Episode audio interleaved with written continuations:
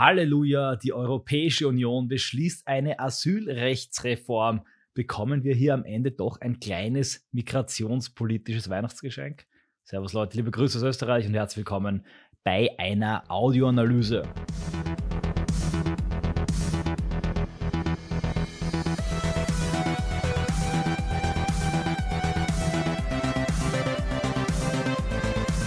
Ich mache diese Audioanalyse in meinem Studio. Ihr hört keine Hintergrundgeräusche heute nicht im Auto. Warum? Weil das Thema wichtig ist und ich heute wahrscheinlich weniger mit dem Auto unterwegs sein werde. Das wird auch den Vorteil haben, dass ich mich besser konzentrieren kann und daher die Zeitspanne dieser Audioanalyse mutmaßlich unter 10 Minuten halten werde. Wenn euch das gefällt, schreibt es mir gerne in die Kommentare. Worum geht es? Es geht um den europäischen neuen Asylpakt, eine Verschärfung des Asylrechts, der am 20. Dezember 2023, eben kurz vor Weihnachten, bei einem großen Gipfel nach zehn Verhandlungen beschlossen wurde.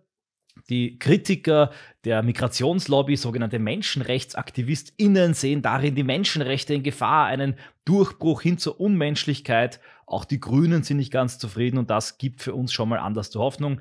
Ich sage es gleich vorweg. Das Ganze ist ein Mini, ein Mini-Schritt in Richtung Remigration besser aber als nichts und entscheidend, es zeigt eine ganz, ganz wichtige Perspektive auf die kommende EU-Wahl. Insgesamt sind sich alle einig und ich stimme dem zu, dass die Reform eine Antwort ist, eine Art Panikreaktion der europäischen Eliten auf den Rechtsruck, der von Holland über Italien bis Schweden, allen skandinavischen Ländern stattgefunden hat und auf die Alleingänge, den Albanien-Plan Italiens, die Abschiebereform, die Abschiebebündnisse in skandinavischen Ländern. Ich finde ja, Meloni hätte hier noch mehr Alleingänge liefern können, noch mehr Druck erzeugen können. Aber okay, ich habe auch immer die Möglichkeit gegeben, sich auf eine gewisse Art und Weise wieder zu rehabilitieren, wenn sie wirklich strukturell Veränderungen schafft. Und hier muss ich äh, Meloni ähm, attestieren, und konzidieren, um noch mehr Fachwörter, Fachbegriffe hier zu droppen, dass tatsächlich ein kleiner Schritt in die richtige Richtung gelungen ist.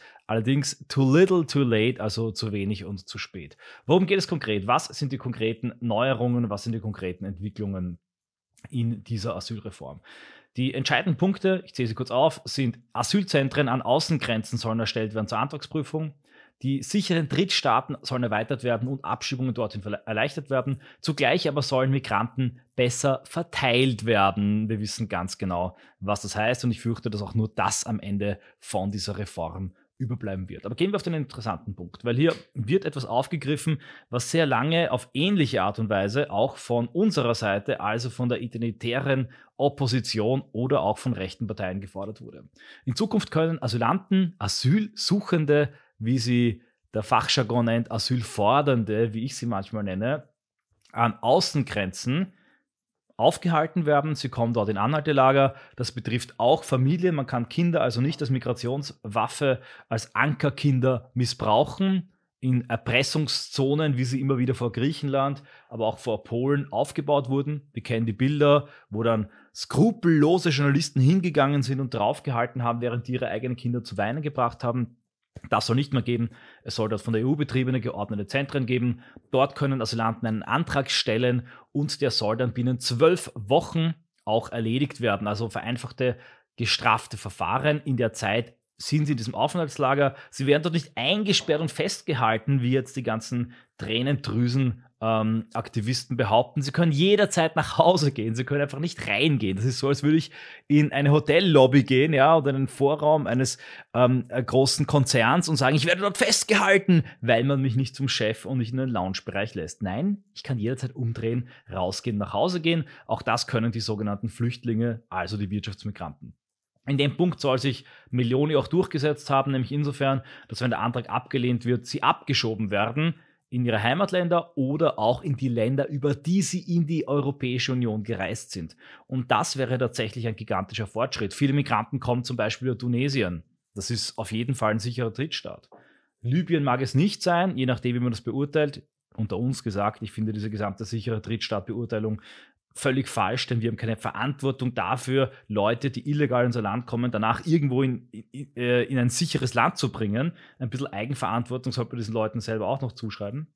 Aber das bedeutet einen Fortschritt, sprich festgehalten, zwölf Wochen Antrag geprüft, wenn abgelehnt, dann abgeschoben und zwar äh, in ihre Heimatländer oder sichere Drittstaaten. Und auch hier gibt es eine Neuerung, das finde ich sehr spannend. Die sollen immer erweitert werden, diese sicheren Drittstaaten. Und ähm, als Kriterium dafür, dass man jemanden in einen solchen Drittstaat abschieben kann, gilt, ich zitiere, eine Verbindung zu diesem Land. Wie diese aussieht und auszusehen hat, das soll aber im Ermessen der EU-Mitgliedstaaten liegen, was dann bedeutet, dass ein Land mit einer rechten Regierung, in diesem Fall zum Beispiel Italien, Migranten nach Tunesien zurückschicken könnte.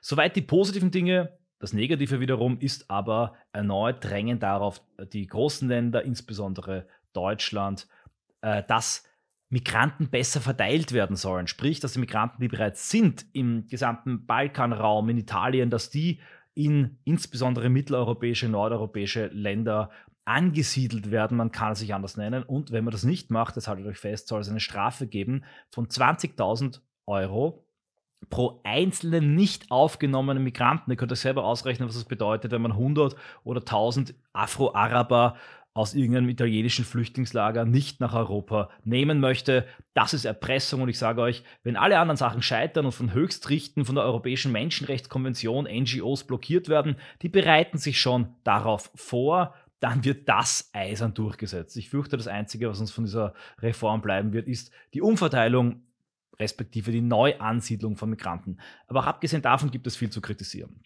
Diese Zentren klingen schön und gut.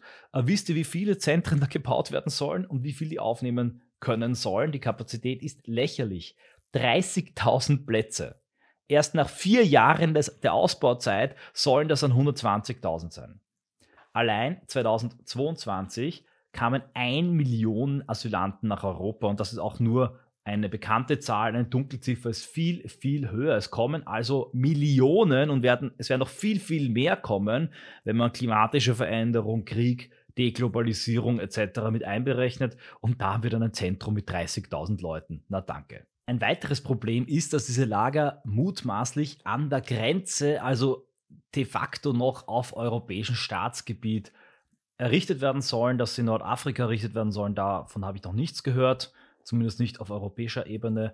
Das bedeutet, dass dort eine Armada an linksliberalen Journalisten um die angeblichen Gefängnisse herumkreisen werden. Die Migranten in diesen Aufnahmelagern gelten eigentlich nicht als eingereist, aber ich kann euch versprechen, über humanitäre, freiwillige Aufnahmen der evangelischen und katholischen Kirche und diverser anderer linker NGOs mittlerweile verschwimmen hier die Unterschiede, werden die am Ende alle in Europa landen. Und das wird dafür sorgen, dass die Schlepper weiter liefern werden. Es ist also eine weitere Verzögerungstaktik, eine weitere Augenauswischerei. Was es tatsächlich braucht, das sind Ankerzentren, Auffanglager in Nordafrika. Und auch hier hat sich wenig getan. Ein gigantisches Problem des EU-Gipfels, des EU-Asylpakts, denn auch wenn man zum Beispiel nach Tunesien zurückschieben möchte, braucht man irgendeine Einigung ein Abkommen mit den Tunesiern.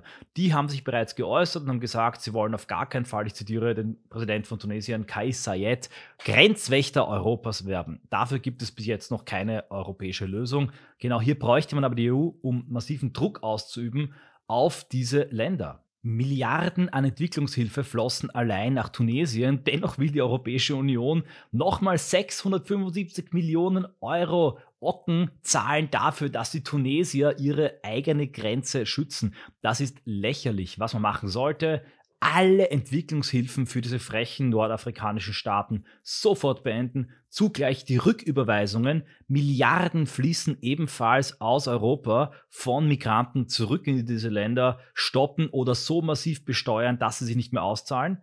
Denn die Gelder, die die Migranten zu Milliarden in afrikanische Länder überweisen, in Liberia zum Beispiel ein Drittel des Bruttoinlandsprodukts, wo kommen die denn her?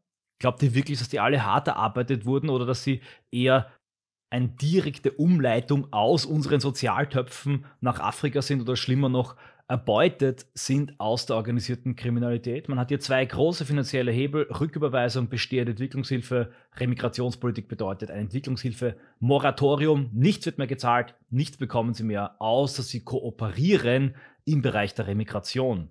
Ankerzentren müssen geschaffen werden, allerdings entlang der nordafrikanischen Küste. Dort werden Asylanträge möglicherweise pro forma geprüft. Meiner Ansicht nach hat aber kein einziger dieser Migranten, der zum Beispiel aus Tunesien über das Mittelmeer nach Italien möchte, einen Anspruch auf Asyl. Es sei denn, er ist persönlich politisch verfolgt. Und auch in diesem Fall muss der einzelne europäische Staat entscheiden können, am besten per Mitgliedsvotum, ob er diesen Migranten aufnehmen möchte. Was es braucht, ist eine demokratische Debatte, Abstimmungen über eine Obergrenze, wie viele Asylanten man überhaupt aufnehmen möchte in europäischen Ländern und die, die das wollen, können dann diese einzelnen Verfolgten aufnehmen.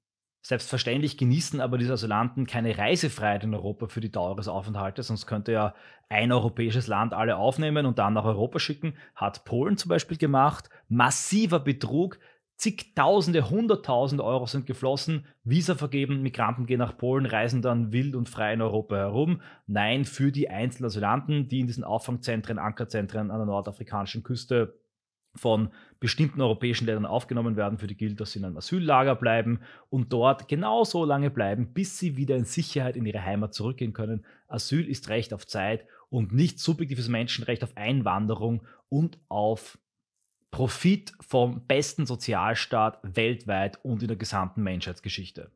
Zusammengefasst haben wir also kosmetische Maßnahmen. Es fehlt ein Druckmittel gegen die nordafrikanischen Länder und eine europäische Einigung dahingehend. Es fehlt letztlich auch der Entschluss, diese Ankerzentren in anderen Ländern, in anderen Kontinenten, insbesondere an der Küste Nordafrikas aufzubauen. Und es fehlt jedes Bekenntnis zur massenhaften, millionenfachen Remigration der bereits in Europa befindlichen Illegalen. Dennoch aber ist es ein guter und richtiger Schritt in die richtige Richtung, insbesondere die Erweiterung von Drittstaaten, insbesondere das Andenken überhaupt von Ankerzentren. Genau diese Ansätze können wir im Zuge einer politischen Migrationswende aufgreifen, ausweiten, der seiner echten Remigrationspolitik entsprechen. Zu der schreibe ich übrigens gerade auch ein Buch im Antaios Verlag. Letzter Punkt, Europawahlen 2024. Diese EU-Einigung, dieser EU-Gipfel ist wesentlich besser als die Politik, die derzeit die Ampel in Deutschland fährt. Das muss man klar sagen. Insofern ist die EU, die Europäische Union, auch dank Meloni, das muss ja jede Kritik lassen, im Moment rechter geworden als die Ampel BRD. Der Trend könnte sich fortsetzen und es könnte sein, dass durch eine veränderte Europa- und EU-Wahl, ich werde dazu auch noch mehr Audioanalysen machen, ein Druck von oben kommt, ein positiver Druck von oben, der zwar immer noch nicht perfekt ist, immer noch nicht das ist, was wir wollen, im Zuge einer Remigrationspolitik, aber als ein kleines patriotisches Korrektiv der Vernunft und des gesunden Menschenverstandes auch den bundesdeutschen Wahnsinn ein bisschen einhegt. Das zumindest hoffe ich und dafür ist es auch wichtig, dass die AfD in Deutschland ein extrem starkes und gutes Europawahlergebnis hat. Man sieht, bereits bevor man Regierungsverantwortung übernimmt, kann man metapolitisch, indem die Debatte verändert wird, auch leicht die Politik verändert werden. Der Trend muss fortgesetzt werden. Zugleich dürfen wir uns aber nicht abspeisen und ins Boxhorn jagen lassen. Das sind kosmetische Änderungen. Es ist wie Make-up auf eine blutende, eiternde Wunde aufzutragen. Wir brauchen eine echte Remigrationspolitik. Für die brauchen wir Visionen und visionäre Politiker. Ersteres liefere ich bald in meinem Buch im Antaias Verlag und zweiteres befindet sich hoffentlich auch noch in großen Mengen in der AfD und in der Freiheitlichen Partei Österreichs.